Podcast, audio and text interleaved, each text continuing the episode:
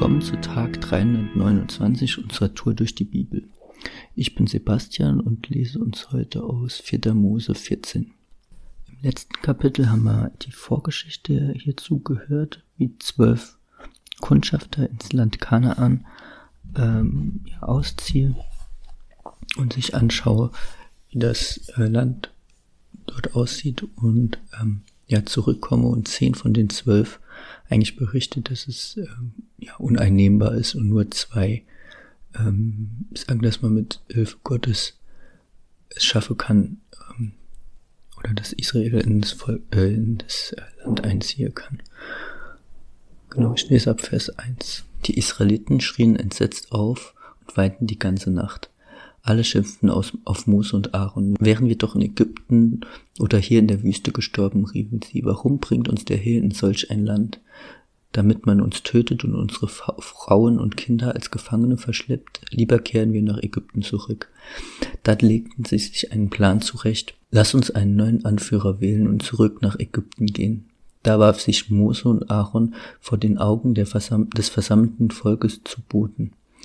Joshua, der Sohn von Nun, und Kaleb, der Sohn von Jefune, zerrissen entsetzt ihre Gewänder und riefen den Israeliten zu, das Land, das wir erkundet haben, ist wirklich sehr gut. Dort gibt es alles im Überfluss. Wenn der Herr Gefallen an uns hat, wird er uns dorthin bringen und uns das Land schenken.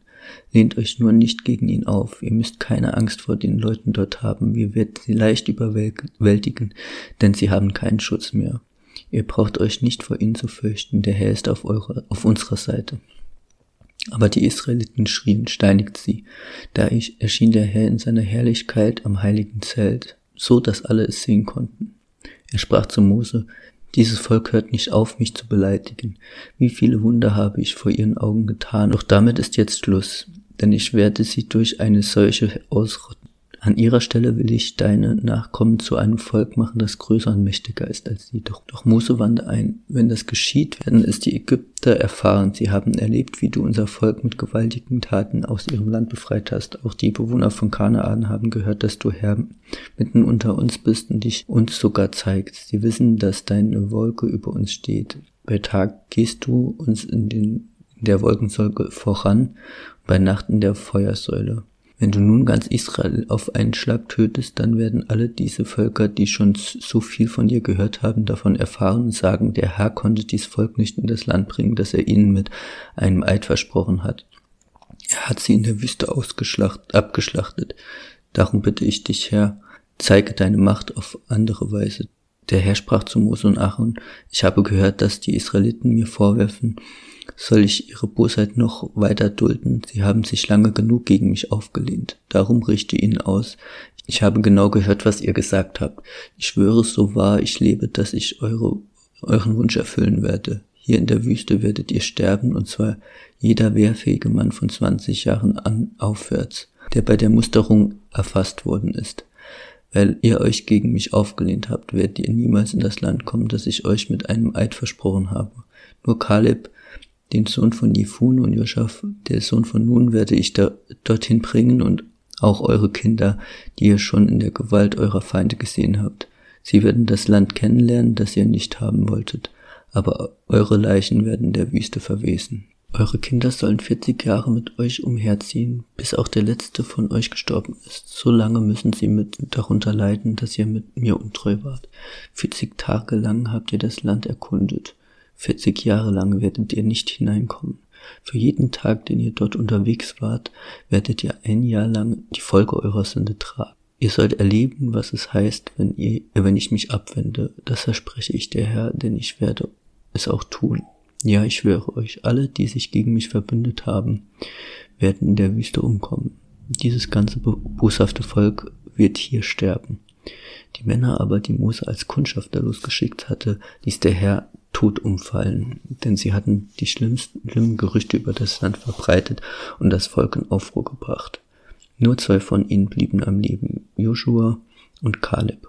Ja, ich würde vielleicht empfehlen für den Zusammenhang die beiden Kapitel, also 13 und 14, nochmal zusammen zu lesen, weil das hier halt ein ausschlaggebender Punkt auch ist, sonst gäbe es wahrscheinlich kein fünfter Mose und es wird auch oft im Neuen Testament auf die Stelle verwiesen. Ähm, die Frage ist jetzt, ja, warum geht jetzt es Gott zu weit? Ähm, er bestraft das Volk ja schon relativ hart. Die zehn ähm, Kundschafter sterben auf der Stelle und das ganze Volk muss 40 Jahre lang durch die Wüste. Ist ganz interessant. Gott sagt auch, dass ähm, das Volk ihn zehnmal äh, ja gefordert hat herausgefordert hat. Äh, irgendwie zusammenpassend vielleicht mit der zehn Plage, die er vorher ja in Ägypten äh, gewirkt hat. Und nach dem zehnten Mal ist es Gott dann ja endgültig zu viel und er sagt, das Volk wird halt eben noch 40 Jahre lang durch die Wüste ziehen müssen, im Prinzip ohne ihn. Ja, Kaleb und Joshua sind die einzigen zwei Kundschafter, die zwar sagen, dass es Feinde gibt und dass die auch durchaus mächtig sind, aber die ähm, ja Gott zutrauen, dass er mächtiger ist und dass er beim Volk ist und dem Volk hilft. Wenn du selbst an einer Hürde stehst, dann ist es wichtig, dass du auf Gott vertraust und darauf, dass er mächtiger ist als ja die Umstände. Dann wird Gott dir helfen und äh, ja, du wirst da durchgehen können. Wenn du nicht auf Gott vertraust, dann kann es ihm auch sein, dass er sich nicht zu dir stellt. Das ist die ja bittere Wahrheit vielleicht. Ja, aber setz dein Vertrauen auf Gott.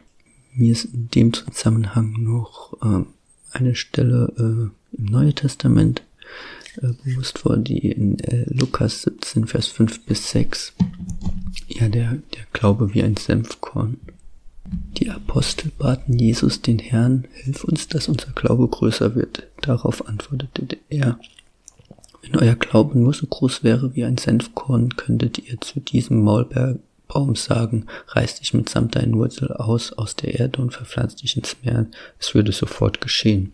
Ja, du brauchst gar keinen Riesenglaube, ähm, aber du fechte Glaube an Gott. Ähm, ja, dass Gott einfach mächtiger ist als die Umstände, reicht schon aus und Gott wird dir helfen. Heute ist ein guter Tag für einen guten Tag. Lass Gottes Wort in deinem Leben praktisch werden.